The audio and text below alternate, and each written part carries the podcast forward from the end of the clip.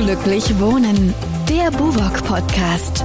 Willkommen zur neuen Folge von Glücklich Wohnen, der Podcast mit Gesprächen rund um Quartiersentwicklung, Stadtentwicklung und Architektur. Am Mikrofon Michael Divé.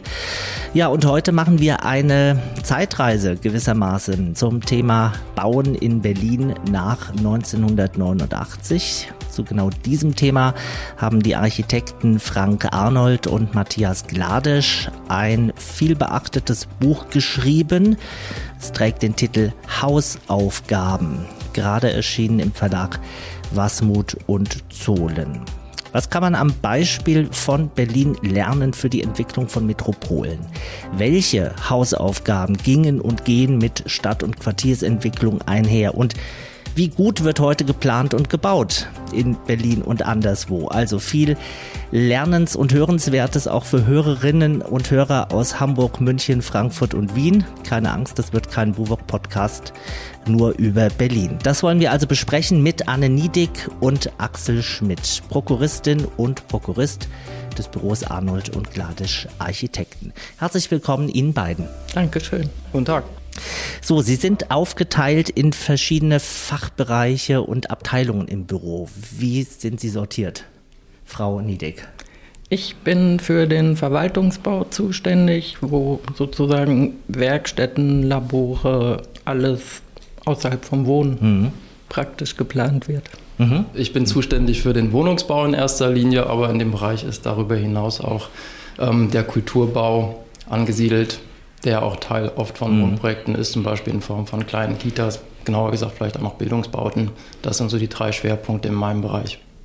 So, nun haben Sie ein Buch äh, geschrieben und vorgelegt namens Bauen in Berlin nach 1989. Hausaufgaben heißt es. Wie kam es zu diesem Projekt? Naja, Sie sagten gerade geschrieben, da würde ich schon mal ein bisschen intervenieren, denn gerade fürs Schreiben hatten wir kompetente Unterstützung von außen, von der Autorin Cornelia Dörries, die uns da sehr, sehr gut unterstützt hat. Vielleicht mhm. trifft es eher die Formulierung, wir haben es initiiert oder wir mhm. haben es ein Stück weit eben auch kuratiert. Tatsächlich, so hat es uns jedenfalls Matthias Gladisch erzählt, als wir erstmals über das Buchprojekt gemeinsam gesprochen haben, kam die Idee sogar schon vor ein paar Jahren auf mhm. und wurde von außen an das Büro herangetragen. Ähm, ein befreundeter Grafiker, mit dem wir auch häufig zusammenarbeiten, ist an Frank Matthias herangetreten und hat gesagt, mhm. sag mal, wollt ihr nicht mal ein Buch zusammen äh, machen? Ihr habt mhm. ja schon so ein großes Werk, so viele Projekte realisiert, es wäre doch eigentlich mal Zeit für eine Werkschau. Aber damals gab es noch nicht so einen rechten Anlass, der das, ähm, um es mal sozusagen gerechtfertigt hätte. Den gab es aber letztes Jahr, denn da hatten wir 25-jähriges Bürojubiläum und ja, gerade Architekten stöbern ja auch gerne mal in Architekturbüchern, in Sammelbänden, in Monographien und da lag im Grunde die Idee nahe, mhm. sich dann auch nochmal dieses Buchprojekt zu schnappen.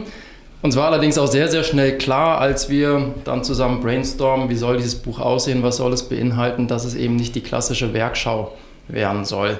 Und wir wollten auch nicht, dass es so eine Festschrift wird. Ne? Die Gefahr lag ja auch nah, wenn man eben das 25-jährige mhm. Jubiläum zum Anlass nimmt. Und ähm, ich glaube, wir haben auch sehr schnell den richtigen Schritt getan, dass wir uns eben Unterstützung von außen geholt haben, eben mit der gerade schon angesprochenen Cornelia Dörries, die dann eben auch diese Idee hatte, unsere Bürogeschichte so ein bisschen abzugleichen mit der Entwicklung Berlins. Ähm, welche Entwicklung hat denn aus Ihrer Sicht Berlin genommen, wenn man mal diese Zeit, gut 30 Jahre seit 1989, äh, sich anschaut, Frau Niedig? Genau, wir haben in dem Buch, während wir ähm, über das Buch nachgedacht haben, mhm. ja genau das eigentlich im Buch auch dargestellt, dass wir sozusagen drei die drei Dekaden auch benannt haben, nämlich die 90er Jahre alles auf Anfang benannt haben. Mhm. Diese riesige Euphorie in Berlin. Ähm, wir haben eine ganze Stadt zur Verfügung, die wir neu beplanen können. Wir ähm, haben 91 den Hauptstadtbeschluss gehabt und die Regierung kommt nach Berlin. Es werden Massen an Menschen nach Berlin kommen. Es war vermutet worden, dass Berlin ganz schnell auf fünf Millionen Einwohner anwächst. Und ähm, ich persönlich zum Beispiel bin dann auch 93 nach Berlin gekommen zum Studieren, wirklich aus dem Grund, weil ich ähm, dachte, boah, da geht's richtig los. Ich mhm. will nicht irgendwo in Westdeutschland sitzen bleiben zum Studieren. Ich will das sehen. Ähm, Das nächste Kapitel, das sind dann die Nullerjahre, wo wir, ähm, wo, wo die große Euphorie vorbei war. Man hat gemerkt, so schnell wächst Berlin nicht. Und man musste so ein bisschen selber seine Bauaufgaben suchen. Es war für Architekten ähm, gar nicht so viel zu tun. Es gab kaum Wohnungsbau. Mhm. Die großen Regierungsbauten wurden gerade gebaut. Da gab es nicht mehr so viel Planung zu tun. Ähm, ging es auf mal doch wieder bergauf. Mhm. In den Zehnerjahren kamen wieder neue Bauprojekte dazu. Die Stadt wuchs kontinuierlich an. Und entsprechend haben wir sozusagen diese Phasen betrachtet. Das ja. haben wir herausgearbeitet, während wir dieses Buch kuratiert mhm. haben. Also man kann diese 30 Jahre zerlegen in drei Dekaden, drei äh, Kapitel. Was sind denn baulich, architektonisch und von dem, was in dieser Zeit entstanden ist, seit 1989, vielleicht so die wichtigsten Meilensteine aus Ihrer Expertinnensicht? Ganz sicher die Regierungsbauten, mhm. dann die großen Zentren. Alexanderplatz ist dann nicht so viel gebaut worden, aber mhm. viel geplant worden. Potsdamer Platz. Also Sony Center Eröffnung 1995. Genau, also die großen Meilenstein. städtebaulichen Entwicklungsmaßnahmen würde ich sagen, auch gerade die, die eben an, der, an dieser alten Wunde entstanden sind. Es gab ja eben diese breite Schneise, die die Mauer durch die Stadt gerissen hat. Und gerade an dieser Nahtstelle sind ja wirklich auch sehr prägende oder wichtige Orte Berlins verloren gegangen, mhm. die dann natürlich auch mit der Unterfütterung eines gewissen Mythos oder einer Legende wieder entstanden sind ne, und auch entsprechend dann vermarktet wurden. Das sind eben Potsdamer Platz oder der mhm. Pariser Platz, den würde ich auch dazu zählen, Leipziger Platz. Band des Bundes, was ja letztlich auch da ganz nah am ehemaligen Mauerstreifen entstanden ist, mhm. das Hauptbahnhofareal. Also viele wichtige Projekte in auch gewaltiger Größenordnung.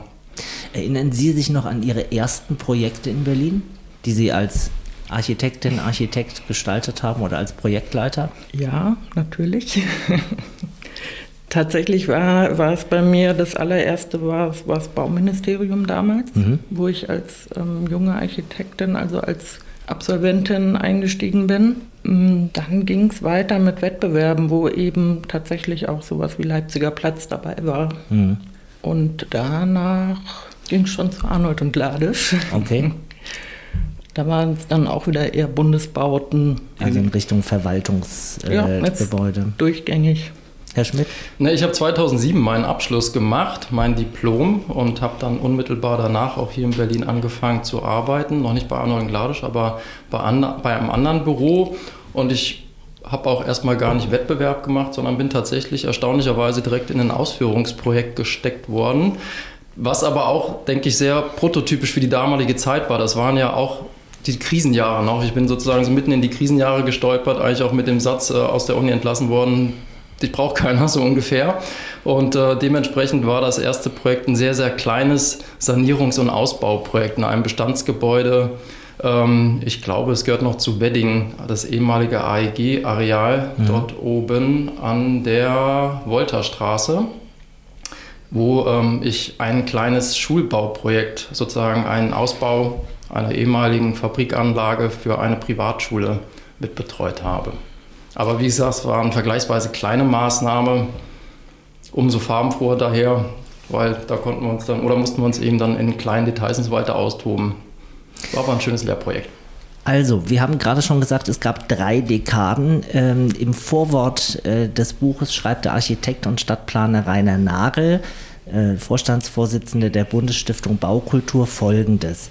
Der Spruch von Berlin als Baustelle war nie wahrhaftiger als in der Dekade nach 1990, also 1990 bis äh, 2000.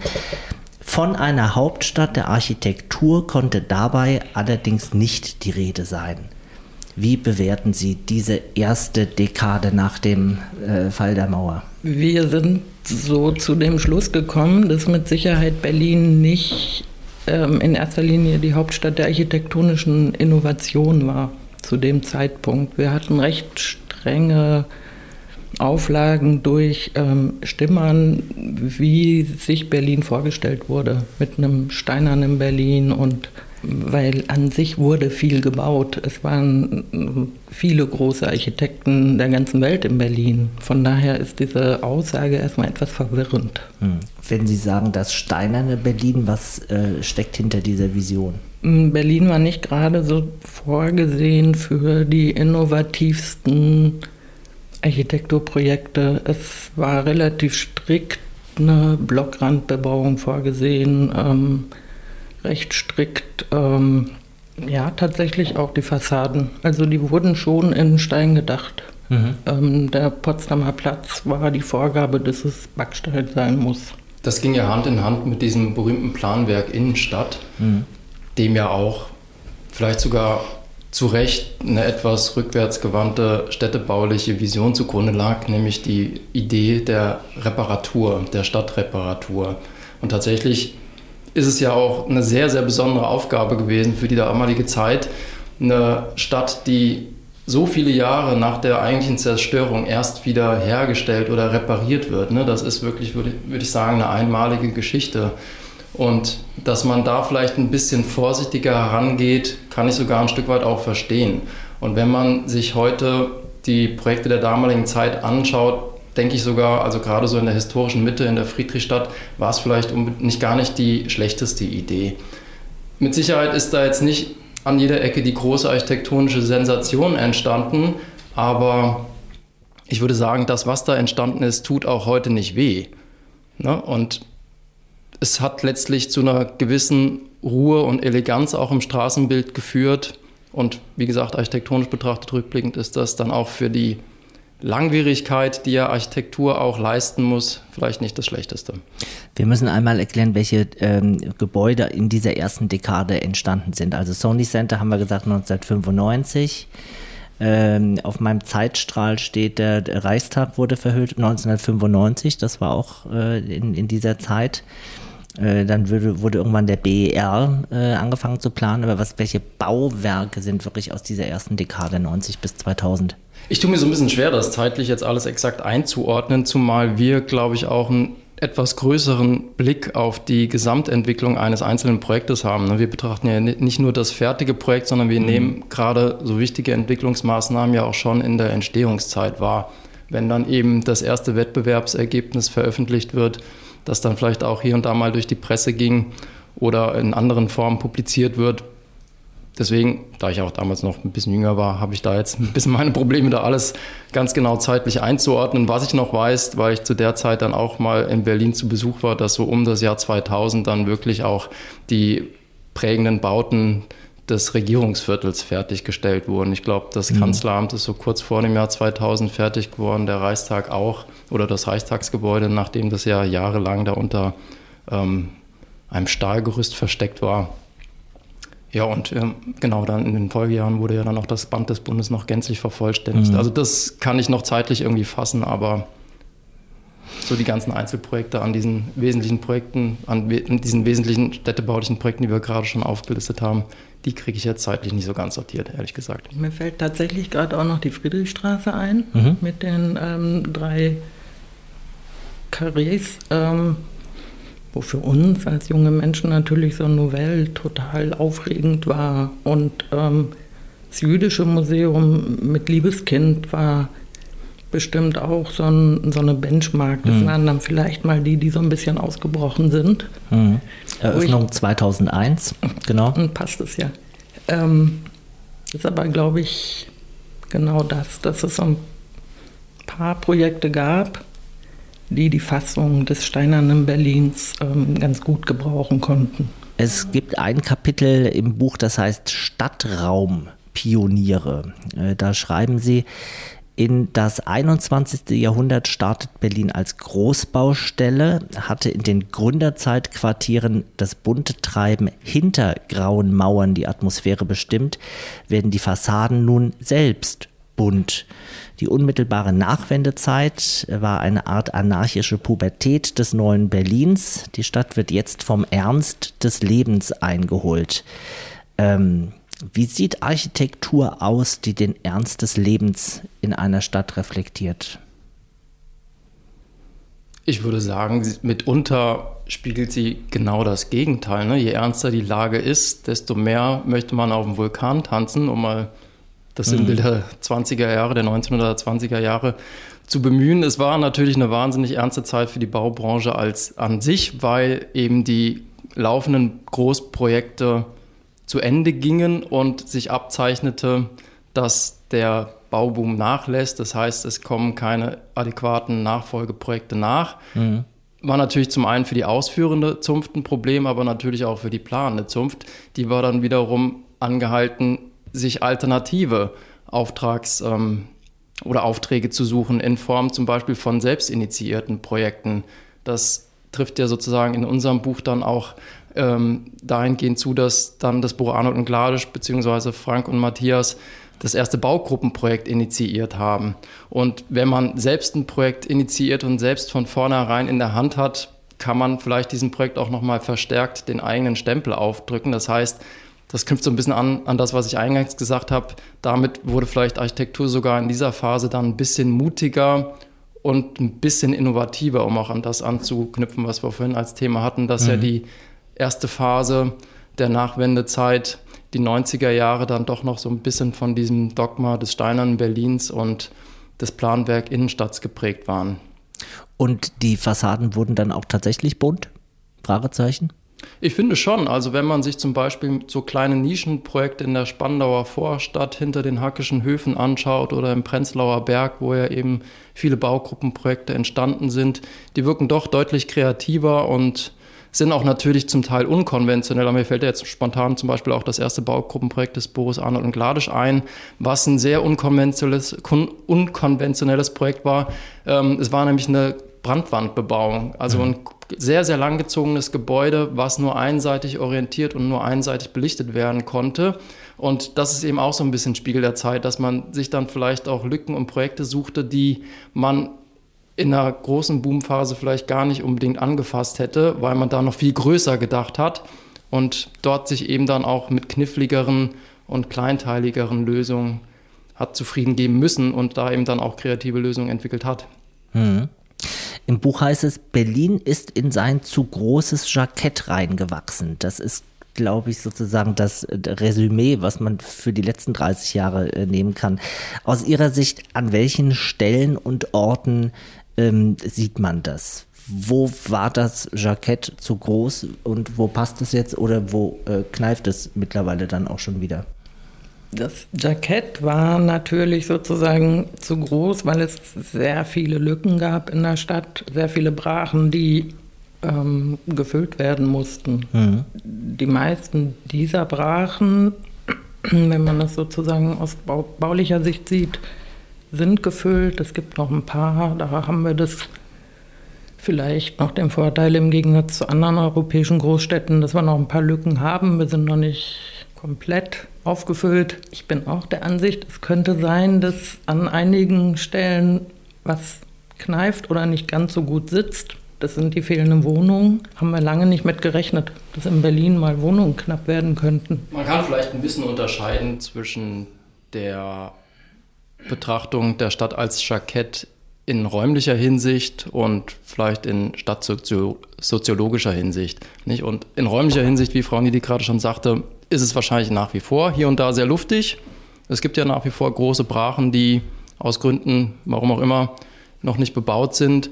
Aber wie gesagt, stadtsoziologisch gibt es tatsächlich große, große Probleme, weil eben massiv kostengünstiger Wohnraum fehlt. Nicht? Und ähm, gerade der, jetzt auch in der jüngsten Krise durch die gestiegenen Preise, ist nötiger denn je. Und da kommt einfach die Stadt gar nicht so schnell voran, wie es eben sein müsste, um dafür Entspannung zu sorgen, sodass man das Gefühl hat, auch in dieser Hinsicht sitzt das Jackett wieder luftig oder zumindest passend. Das wäre auch schon genug. Hm. Was müsste denn aus Ihrer Sicht passieren, damit mehr Wohnraum äh, schnell entsteht und leistbarer Wohnraum entsteht? Na, ich glaube, ganz aktuell hakt es einfach daran, dass die, vor allem jetzt die Landeseigenen oder alle Wohnungsbaugesellschaften, auch private wie ja Sie, vor dem großen Dilemma stehen, dass die Baupreise ebenso extrem explodiert sind. Nicht nur die Baupreise, auch die Grundstückspreise, alles, was letztlich äh, in, das, in die Gesamtpreiskalkulation einfließt. Aber jetzt vor allem, um jetzt nochmal auf die Landeseigenen zu kommen, die natürlich an der anderen Stelle den, das Problem haben, nur zu einem Preis X vermieten zu dürfen, ne? also mhm. zumindest im geförderten Wohnungsbau. Und da ist einfach eine Schere auseinandergegangen, die gerade noch nicht geschlossen werden kann, weil auch wenn es landeseigene Wohnungsunternehmen sind, es sind ja letztlich GmbHs, die sich ja dementsprechend eben auch tragen müssen. Und ja, der Mietpreis von 6,50 Euro ist nicht zu halten, wenn man eben zu den aktuellen Preisen bauen muss. Das ist das Problem. Momentan kann sich da aber wahrscheinlich die Berliner Politik nicht in dem Tempo bewegen, wie es erforderlich wäre, weil sie gerade jetzt auch nochmal durch die wiederholende, zu wiederholende Wahl sehr mit sich selbst beschäftigt ist, was jetzt wahrscheinlich den Wohnungsbau nochmals ausbremsen wird für eine gewisse Zeit und das Problem wahrscheinlich auch in naher Zukunft erstmal weiter verschärfen wird sogar. Mhm. Sprechen wir über Neubau, sprechen wir über eine große äh, Entwicklung der letzten Jahre, die Neugestaltung des Europaviertels äh, in der Heidestraße. Ähm, wie bewerten Sie das, Herr Schmidt? Ich bin mir ehrlich gesagt gar nicht so sicher, ob ich das spontan bewerten kann, da ich gar nicht so bewusst alle Projekte, die dort realisiert und geplant mhm. wurden, im Vorfeld kenne. Denn erstaunlicherweise ist in meiner Wahrnehmung dieses Quartier sogar ein bisschen unbeachtet. Also wenn man das mit anderen großen Entwicklungsmaßnahmen sowohl national als auch international vergleicht, zum Beispiel Hamburger Hafen City, ne? die war damals in aller Munde. Da hatte jeder irgendwie ein Bild vor Augen. Jeder wusste oder kannte zumindest ein paar Projekte auch, die dort realisiert werden. Nicht zuletzt die Elbphilharmonie natürlich. Ähm, oder bleiben wir hier mal in der Stadt. Vorhin haben wir ja schon gesprochen über den Potsdamer Platz, der eben auch natürlich sehr, sehr medial präsent war in der damaligen Zeit. Da gab es das Kranballett, das Projekt war auch mit einem gewissen Mythos unterlegt, wie ich vorhin schon sagte, wie eben viele dieser 90er Jahre Städtebauprojekte. Und das ist vielleicht auch eins der Probleme, weshalb die Europa City oder Heidestraße, wie es ja auch anfangs erstmal hieß, so ein bisschen unterm Radar blieb, weil es eben diese emotionale Erzählung für dieses Quartier nicht gab in der Form. Und was vielleicht auch noch dazu kommt, es ist auch so ein Fleckchen in der Stadt, obwohl es wahnsinnig zentral ist, kommt man da doch selten vorbei. Ne? Das ist eigentlich ein Paradoxon. Und das liegt vielleicht auch so ein bisschen daran, dass es in gewisser Weise eine Insel ist. So ein bisschen wie die Rote Insel auch hier in Berlin-Schöneberg. auf der einen Seite von der Bahntrasse begrenzt, auf der anderen Seite der Kanal oben kreuzen sich dann mhm. diese zwei Grenzen in irgendeiner Form auch mal, sodass es auch nach Norden eher eine Abgrenzung gibt. Und das, glaube ich, führt alles dazu, dass, wie jetzt schon mehrfach gesagt, das Projekt so ein bisschen aus dem Fokus vieler in der Stadt gerückt ist oder mhm. erst gar nicht ähm, das Bewusstsein erreicht hat. Und ähm, was natürlich für uns noch erschwerend dazu kommt, wir haben da nichts gebaut. Eigentlich ein Unding. Umso neutraler können Sie das bewerten. das stimmt, genau. Naja, sagen wir mal so, was glaube ich grundsätzlich das Problem sein kann von Großprojekten, die in sehr, sehr kurzer Zeit realisiert werden, ist, dass sie natürlich gerade zu Beginn etwas Künstliches oder Lebloses ausstrahlen.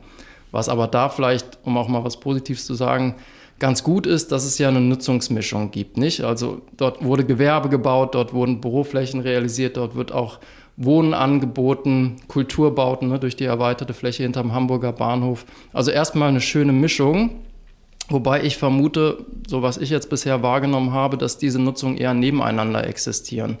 Gearbeitet wird hauptsächlich an der Ostflanke Richtung mhm. Bahntrasse, gewohnt wird hauptsächlich Richtung Kanalseite an der Ostflanke und das ist natürlich auch in gewisser Weise nachvollziehbar, aber das führt natürlich dazu, dass gewisse Bereiche innerhalb dieses Quartiers auch nur zu einer gewissen Zeit frequentiert sind und im Umkehrschluss dann wiederum auch zu einer gewissen Zeit sehr leblos wirken können.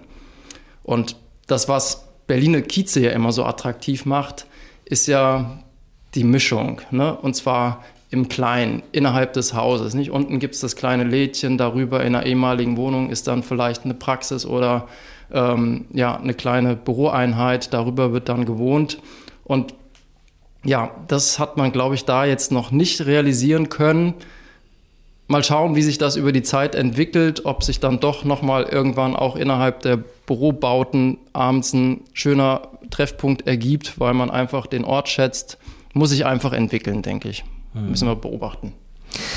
Ähm, in der aktuellen Diskussion beklagen viele Architektinnen und Architekten, äh, dass mit Höhe und der Schaffung von urbaner Dichte nicht mutig genug umgegangen wird. Was sagen Sie dazu?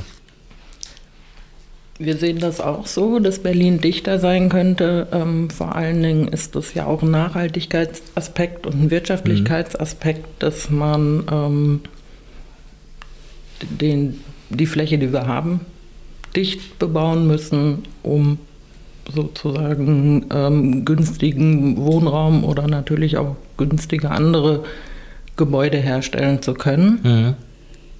Ähm, wir haben das auch bei unseren Wohnungsbauprojekten immer wieder dieses Thema, dass wir da natürlich möglichst effektiv mit der Fläche umgehen können. Und ähm, wir denken auch in vielen Bereichen, wenn man mal ein Geschoss mehr bauen könnte, würde das zu mehr wirtschaftlichen Gebäuden führen. Also in innerstädtischen Projekten sind wir da auch, glaube ich, schon gut unterwegs. Aber da wir auch sehr, sehr viel kostengünstigen Wohnungsbau planen und realisieren, ähm, der vorrangig auch gerade in der momentanen Situation häufig in den Randbezirken realisiert wird, erleben wir es natürlich, dass dort die Dichte eben nicht in dem Maße ausgereizt mhm. wird, wie es denkbar wäre. Ne? Da bewegen wir uns dann manchmal eben so im drei- bis viergeschossigen Bereich nur.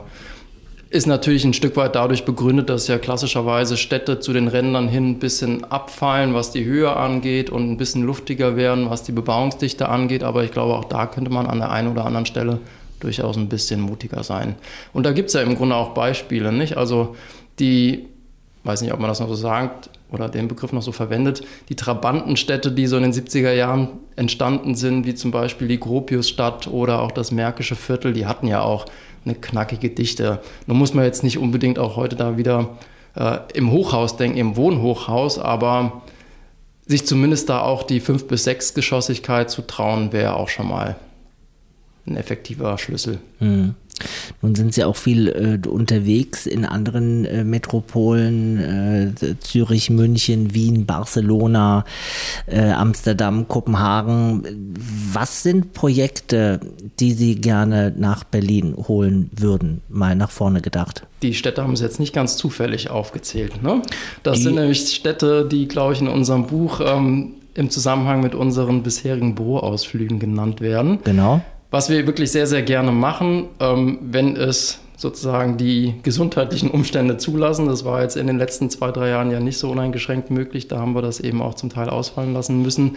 Aber grundsätzlich machen wir eben gerne einmal im Jahr einen Büroausflug in eine wirklich interessante, schöne ähm, Stadt innerhalb Deutschlands oder jetzt mhm. eben auch schon vermehrt, wie Sie ja gerade aufgezählt haben, ins europäische Ausland und versuchen uns da eben dann auch ganz bewusst an den jeweiligen Stellen und Orten mit, ähm, der, mit der lokalen Architektur zu beschäftigen, weil das ja auch mitunter auch für uns dann hier befruchtend sein kann, ne? mal zu schauen, wie gehen eigentlich andere Städte eben mit den Themen rund ums Wohnen um, gerade auch speziell mit den Themen rund ums kostengünstige Bauen. Und was wir eigentlich daraus mitgenommen haben bisher ist, dass Architektur oder auch das Wohnen schon sehr viel auch mit dem jeweiligen Ort zu tun hat, nicht? Und das prägt, glaube ich, auch unsere Haltung im Büro sehr stark, dass wir immer versuchen, eine ortsbezogene, kontextuelle Lösung zu finden.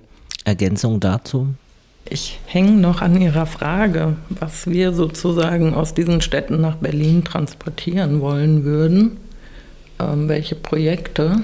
Ich war ähm, kürzlich privat in Zürich und war zum Beispiel wirklich erstaunt, wie viel Hochhaus die sich trauen. Mhm. Und ähm, gerade in Zürich hat man ja öfter mal den Blick über die Stadt.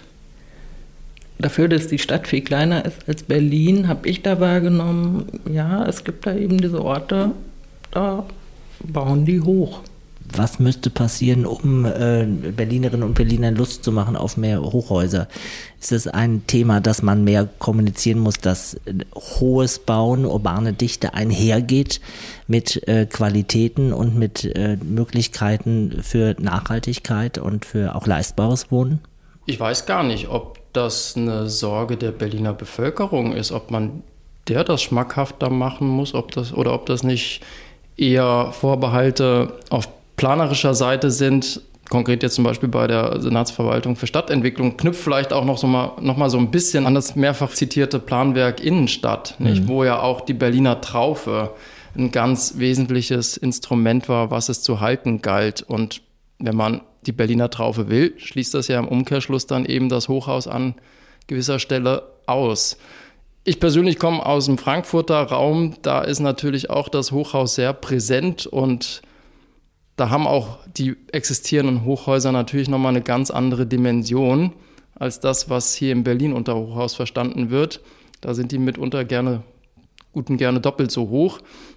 Ich weiß auch gar nicht, ob, wenn man über Hochhaus spricht, das zwangsläufig auch mit dem Wohnen so eng verknüpfen muss. Ne? Also ein Hochhaus steht ja nicht nur für Wohnzwecke zur Verfügung. Also die, die jetzt ja auch gebaut wurden hier in Berlin, nehmen ja auch prinzipiell oder tendenziell erstmal andere Nutzungen auf, wie zum Beispiel Verwaltung, Büro, Hotels. Hm.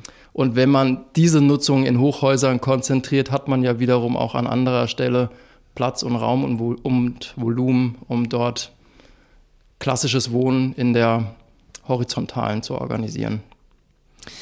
Sprechen wir nochmal über äh, Platz und Raum und Volumen. Im Buch widmen Sie ein ganzes Kapitel dem Flughafen Tempelhof.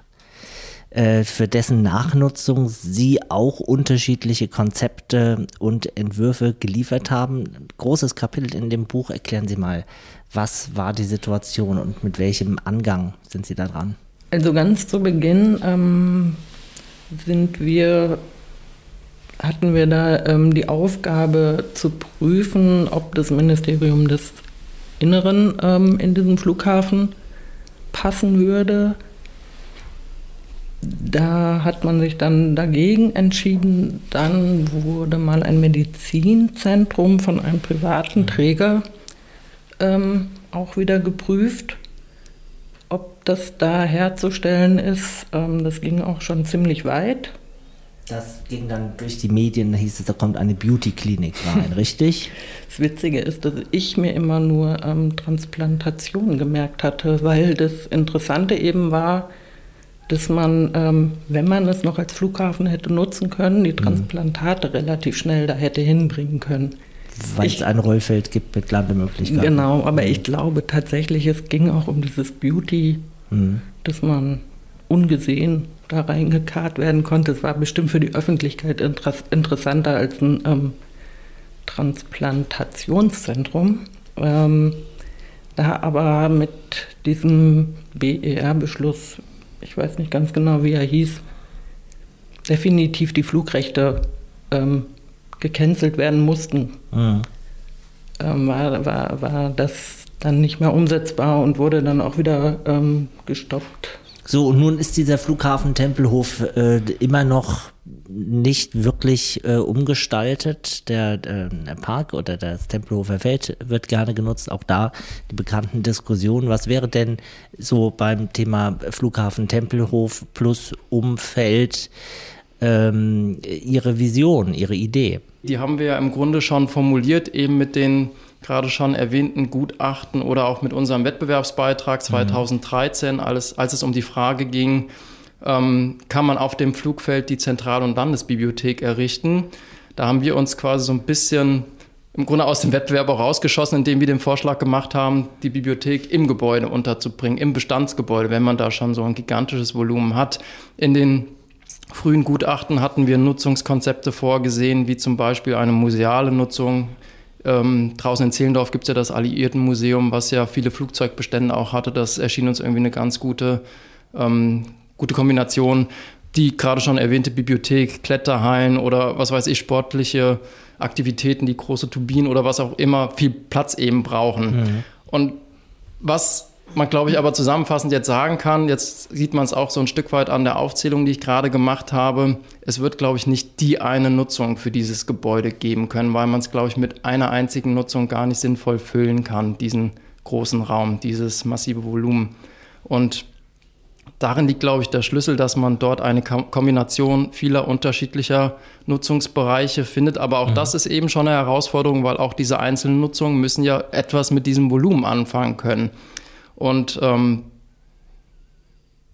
ich würde es auch dem Gebäude sehr, sehr wünschen, dass man da bald was findet, weil je länger es quasi in weiten Teilen ungenutzt da liegt, desto fremder wird es auch der Bevölkerung, den mhm. Anrainern, den Anwohnern und Anwohnerinnen.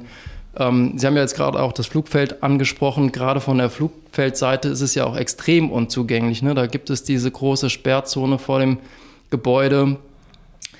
Und zwar sehe ich ab und zu hier und da mal abends ein Licht brennen, aber man ahnt schon, dass dort im Wesentlichen nicht allzu viel stattfindet. Es gibt temporäre Nutzung, was immerhin ja schon mal etwas ist. Eine temporäre Nutzung ist besser als gar keine, aber auf lange Sicht ist die natürlich sehr ineffektiv und auch unter ökologischen Gesichtspunkten eben nicht sehr sinnvoll, weil sie eben auch mit viel Leerlauf verbunden ist. Also, wer äh, Ideen braucht für den Flughafen Tempelhofen, ein Architekturbüro äh, sucht, kann auf arnold und gladisch.de sicher äh, fündig werden. Ähm, an vielen Stellen wird in Berlin und anderswo in Quartieren gedacht. Das ist auch unsere Leidenschaft äh, als Buwok, Quartiersentwicklung. Auch Sie machen äh, vielfach äh, Quartiersentwicklung. Was macht für Sie ein gutes, ein gelungenes ähm, Quartier heute aus? Na, im Grunde komme ich Ihnen da jetzt mit einer Binse, die vorhin vielleicht auch bei dem Thema Heidestraße schon so ein bisschen durchgedrungen ist. Es ist halt die gesunde Mischung, die es braucht. Ne? Eine breite soziale Zusammensetzung, eine Nutzungsvielfalt. Letztlich ist es ja eben die Vielfalt, die dann mhm. eben auch für Lebendigkeit sorgt. Quartiere sind halt immer dann problematisch, wenn sie zu monoton sind. Jetzt ganz gleich in welcher Hinsicht, ob wir da eben über die Nutzung sprechen, über die soziale Struktur oder auch die Architektur. Und um jetzt mal bei unserer Profession zu bleiben, macht natürlich ein gutes Quartier auch gute Architektur aus, ne? gut gestaltete Außenräume, dass die auch über einen langen Zeitraum Akzeptanz finden und sich behaupten können. Und wenn wir jetzt nochmal bei den Außenräumen bleiben, wenn, wir eben, wenn man eben möchte, dass dort auch, dort auch attraktive Treffpunkte entstehen, mhm. muss man sich natürlich auch Gedanken machen um die Nutzung jetzt speziell um diese Räume herum.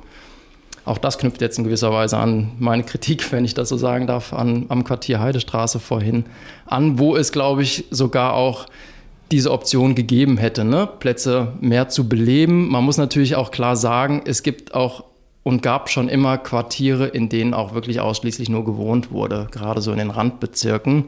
Und ähm, da gibt es vielleicht hier und da mal eine sinnvolle Ergänzung durch ein einzelnes Ladenlokal, ein kleines Café oder eine soziale Einrichtung, wovon wir eben auch oft Gebrauch machen können bei den großen Entwicklungsprojekten, die wir so in letzter Zeit betreut haben. Da gibt es dann mal einen Gemeinschaftsraum für die Bewohnerinnen und Bewohner oder ein Seniorentreff, äh, Conciergebüro, derartige Nutzungen. Ähm, das ist dann, glaube ich, schon eine gute Ergänzung. Viel mehr braucht es dann vielleicht auch in Außenbezirken gar nicht. Ich glaube, es gibt auch durchaus positive Beispiele von reinen Wohnquartieren, nehmen wir mal zum Beispiel die Siedlungen der klassischen Modernen, die Tautsiedlungen, ne? die sind ja mhm. auch vorrangig von Wohnnutzung geprägt. Und ich glaube, keiner würde sagen, dass das nicht gut funktionierende und schöne Quartiere sind. Und vielleicht selbst in diesen reinen Wohngebieten wird sich in der nächsten Zeit noch ein bisschen was ändern. Nun haben wir in den letzten zwei, drei Jahren durch die Corona-Pandemie viele Erfahrungen mit mobilen Arbeiten, mit Homeoffice gemacht ein Trend, der sicherlich im gewissen Umfang auch länger anhalten wird oder gänzlich in die Gesellschaft einsickern wird. Mhm. Daraus entstehen dann vielleicht auch neue Bedürfnisse in den Wohnquartieren, dass es dort kleine Shared Spaces gibt, wo man sich dann auch täglich mal oder tagsüber mal zum Arbeiten zusammenfinden kann, wenn man eben nicht in der eigenen Zwei-Zimmer-Wohnung ähm, sich da gegenseitig auf den Füßen stehen möchte. Müssen wir einfach abwarten, welche Entwicklung das nimmt. Nachhaltigkeit und äh, Themen wie Schwammstadt zum Beispiel, die auch äh, die Buwok verfolgen, sind aktuelle Themen. Ist das für Sie als Architekturbüro eine zusätzliche Hürde oder ist das vor allem eine Chance, wenn Sie jetzt kommende Projekte anschauen? Chance muss man ganz klar sagen, um nicht zu sagen, sogar eine Notwendigkeit. Hm. Ne? Also wir sind ja alle dabei und erleben gerade die mediale äh, Präsenz des Themas Klimakrise ganz zu Recht. Ich war vorgestern erst bei einer Veranstaltung mit Herrn Joachim Schellenhuber, dem Gründer des äh, Potsdam Instituts für Klimafolgenforschung, der wirklich sehr besorgniserregende und harte Zahlen auch nochmal genannt hat. Ich habe sie jetzt nicht präsent, bin ja nicht so gut mit Zahlen, aber zumindest inhaltlich, glaube ich, kann ich wiedergeben, was da Thema war. Und die Grundinformation war, dass eben die Bauindustrie eine Schlüsselindustrie ist, wenn es darum geht, den CO2-Ausstoß zu reduzieren und zwar drastisch zu reduzieren, weil wir eben momentan auch einer der größten Emittenten sind. Das heißt, letztlich liegt es in unserer Verantwortung, mit uns meine ich jetzt eben die Bauindustrie, die Erderwärmung zu begrenzen. Die gute Nachricht ist aber, dass wir das im Grunde auch können. Er hat den schönen Satz gesagt, wir können von der Klimasünderin zur Klimaretterin werden, also mhm. wie die Bauindustrie. Und ähm, die momentane Bauweise ist einfach extrem klimaschädlich, muss man einfach so sagen. Die gängigen Materialien, die wir verbauen, verwenden, sind extrem energieintensiv in der Herstellung, Zement, Stahl, Glas. Aber die gute Nachricht ist eben auch, dass wir eigentlich jetzt schon wissen, wie wir es anders machen können. Die Technologien sind da, auch die Erfahrung ist mittlerweile da. Und jetzt kann man sich natürlich hinstellen und sagen, nö, das ist anstrengend, lass uns mal so weitermachen. Oder man kann sagen, probieren wir mal neue Wege zu gehen. Und genau das versuchen wir auch bei uns im Büro. Wir wollen halt wirklich versuchen, auch diesen Wandel ein Stück weit aktiv mitzugestalten und mhm. nicht einfach nur hinterher zu hinken. Und ähm, ja, sind auch sehr froh, dass wir da ein erstes Projekt jetzt mit anstoßen konnten. Gerade im kostengünstigen Wohnungsbau planen wir gerade für die Stadt und Land, eine der landeseigenen mhm. Wohnungsbaugesellschaften hier in Berlin, das sogenannte Typenhaus ICO. Wir haben für die Stadt und Land vor ein paar Jahren das Typenhaus entwickelt, also einen Planungsbaukasten, um schnell und möglichst kostengünstig und eben auch viel bauen zu können. Das waren ja die klassischen Knackpunkte in der jüngeren Zeit, gerade eben aufgrund der angespannten Wohnungssituation. Und weil diese Themen im Vordergrund standen, fiel natürlich andere Themen wie eben ressourcenschonendes Bauen oder ökologischere Bauweise unter dem Kostendruck, muss man leider sagen, immer ein bisschen hinten runter umso mehr freut es uns, dass jetzt eben auch eine landeseigene Wohnungsbaugesellschaft sich bemüht, dieses Thema jetzt mit zu implementieren in Bauprojekte der Zukunft. Ähm, und wie gesagt, da planen wir gerade ein Pilotprojekt, so ähnlich wie wir seinerzeit für das Typenhaus den ersten Prototypen realisiert haben, machen wir das jetzt eben mit diesem Typenhaus ICO, welches auch gefördert wird von der Senatsverwaltung für Umwelt. Und ähm, das ist, glaube ich, ein sehr, sehr gutes Signal, vor allem wenn es wirklich gelingt, den Beweis anzutreten, dass man auch im kostengünstigen Segment klimaschonend planen kann. Wir bauen übrigens auch ein Zwillingshaus in konventioneller Bauweise parallel, sodass man dann eben auch da entsprechende Vergleichsanalysen machen kann, auch im Hinblick auf mhm. die Baukosten. Schauen wir abschließend noch ein bisschen in die Zukunft. Ähm, stellen Sie sich vor, Sie würden ein Buch schreiben, bauen 2023 bis 2050, also äh, die kommenden 30 Jahre. Was steht da drin? Versuchen Sie mal eine Headline. Wir sind davon überzeugt, dass dass diese Klimathematik ähm, in den nächsten 20 Jahren das Baugeschehen ganz stark beeinflussen wird. Die Bauaufgaben werden ähnlich bleiben. Es wird um Wohnungsbau gehen. Da werden eventuell neue Typologien entwickelt werden. Das sieht man auch schon. Ähm, in vielen Bereichen, also Homeoffice spielt eine Rolle, wie mhm. kann ich das integrieren? Die meisten Leute in Berlin haben gerade nicht die Wohnung, wo man einfach mal so noch ein Büro einrichten kann. Und auch ähm, viel diversere Lebensmodelle werden in Zukunft immer wichtiger werden. Aber vermutlich wäre die Headline, ähm, wenn Berlin bis 2045 klimaneutral werden will, hoffentlich so haben wir es geschafft, bis 2045 ähm, hm. mithilfe des Bausektors, wie Herr Schmidt gerade ausgeführt hat. Wir können hm. auch zur Retterin werden. So haben wir es erreicht. Das wäre schön. Herr Schmidt darf ergänzen? Ja, gerne. Äh, vielleicht auch nochmal anschließend an meinen vorherigen Punkt. Ähm, was jetzt die Bauweisen angeht, um dieses Ziel zu erreichen, ist vielleicht gar nicht unbedingt der Holzweg der einzige Weg. Nicht? Da gibt es oder muss es mannigfaltige Lösungen geben. Es gibt ja auch durchaus kritische Stimmen aus der Forstwirtschaft, ähm, wo die Frage aufgeworfen wird, kann man dann diesen Bedarf, den es braucht, wirklich vollumfänglich ähm, decken? Denn na klar, wenn man jetzt eben viele Bäume fällt, die sich momentan als Bauholz eignen, kann man die zwar quantitativ ausgleichen durch Neupflanzung, aber das sind natürlich erstmal wieder viele kleine Bäume, die brauchen wieder eine gewisse Zeit, bis sie die Größe erreicht haben, die es braucht, um dann auch wieder als Bauholz zur Verfügung zu stellen. Da gibt es natürlich dann auch die Sorge, dass es da eine gewisse Delle gibt. Ähm, es gibt aber eben, das ist die gute Nachricht, auch äh, in der klassischen Baustoffindustrie da viele Initiativen und Überlegungen, sich ähm, der ökologischen Bauweise anzunähern. Wir hatten zum Beispiel auch kurz ähm, vor diesem Gespräch ein Meeting mit einem mit einem Ziegelhersteller oder einer Vertreterin eines Ziegelherstellers, mhm. die uns berichteten, dass auch die intensiv daran forschen, eben ihre Baustoffe klimaneutraler herzustellen, ihre eigenen Produkte recyceln möchten, daraus auch wieder ähm, verwendbare Baustoffe zu machen. Und was das, glaube ich, zeigt, ist, dass insgesamt einfach der Groschen da auch gefallen ist in der Industrie, auch in der tradierten Bauindustrie und sich da jetzt wirklich alle massiv anstrengen, da auch jetzt einen Wandel zu vollziehen. Und das kann ja eigentlich positiv stimmen, dass dieses hochgesteckte Ziel Berlins dann auch erreicht werden kann. Sprechen wir nochmal über Grundrisse. Es ist ja momentan sehr in der Diskussion, dass wir alle eigentlich statistisch zu viel Wohnraum beanspruchen mit rund 46 äh, Quadratmeter. Äh, die Bauministerin äh, Frau Geiwitz äh, appelliert daran, kleinere Grundrisse und sozusagen von diesem Flächenverbrauch äh, wegzukommen. Wird das in den nächsten 30 Jahren signifikant sich ändern oder merken Sie jetzt schon, dass es sich ändert? Ob es sich schon aktiv ändert, kann ich ehrlich gesagt nicht beurteilen. Da sind mir jetzt keine Zahlen bekannt.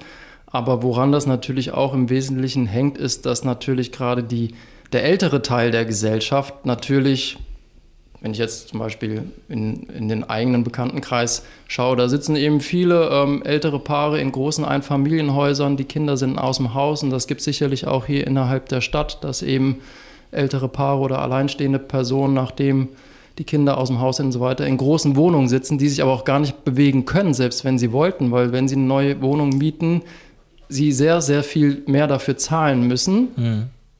Sich im Umkehrschluss auch noch verkleinern. Das heißt, was machen die? Die bleiben erstmal da, wo sie sind. Nicht? Das ist quasi Teil der Misere. Ich habe da auch keine Lösung für, muss ich ganz ehrlich sagen, wie man das beheben kann. Aber das zeigt ja auch, dass durchaus an manchen Stellen in der Stadt wahrscheinlich auch heute schon mehr Wohnraum zur Verfügung steht, als wir denken. Er ist halt ungünstig verteilt, um es mal so zu sagen. Aber welches Werkzeug man da anlegen kann, um das zu beheben, muss ich sagen, fehlt mir jetzt spontan auch die Idee oder die Vision. Ist vielleicht auch gar nicht zwingend unsere Aufgabe, da muss sich vielleicht die Politik nochmal ein paar Instrumente überlegen. Fast, fast möchte ich eine Gegenfrage stellen. Also ich glaube schon, wenn ähm, jeder Quadratmeter Minimum ähm, bei einem Wohnungskauf, bei einem frei finanzierten 5000 Euro kostet, überlegen sich die Leute, ob das Kinderzimmer ähm, 12 Quadratmeter groß sein muss oder ob sie nicht theoretisch auch mit 10 klarkämen. Und von daher ähm, finde ich, ist es auch eine Chance, dass man ähm, bei den Grundrissen schaut, wie kann man sie möglichst flexibel herstellen und ähm, wie groß müssen Räume wirklich sein? Ich bin ja zugegebenermaßen Fan von 50er Jahre, 20er Jahre Grundrissen. Die sind so kompakt, so klein. Da haben irgendwie vierköpfige Familien auf ähm, 72 Quadratmetern gewohnt und trotzdem hatte jeder seinen Raum. Der war nur nicht so groß. Und ähm, in anderen Metropolen, also in New York, würde man sich, glaube ich, sehr wundern über die Flächen, die man in Berlin so zur Verfügung hat. Das geht schon, wenn alles teuer ist. Und ich glaube nicht, dass die Qualität unbedingt drunter leiden muss. Also dann hätten wir schon drei Kapitel für das äh, nächste Buch. Nachhaltiger, kompakter äh, und Holz und seriell? Fragezeichen?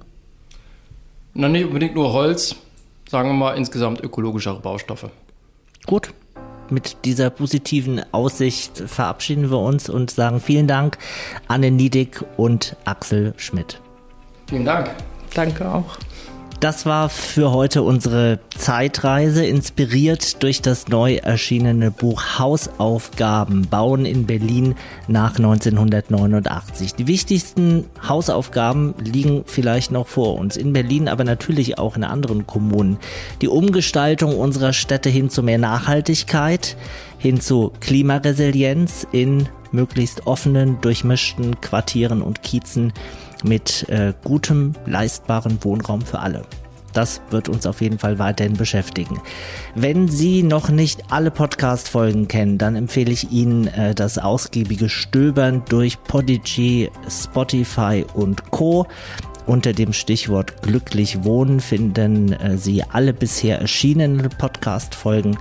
Und zum heutigen Thema passende Ergänzung wäre zum Beispiel Folge 13, die wachsende Stadt. Natürlich können Sie unseren Podcast auch abonnieren und weitere Themen finden Sie auch im Buwok-Blog auf blog.buwok.com und Projekte unserer heutigen GesprächspartnerInnen auf arnold und gladisch.de. Für heute danke fürs Zuhören und danke an die Arnold und Gladisch Architekten vertreten mit Anne Niedig und Axel Schmidt. Das war Glücklich Wohnen, der Buwok Podcast. Überall, wo es Podcasts gibt und auf buwok.de.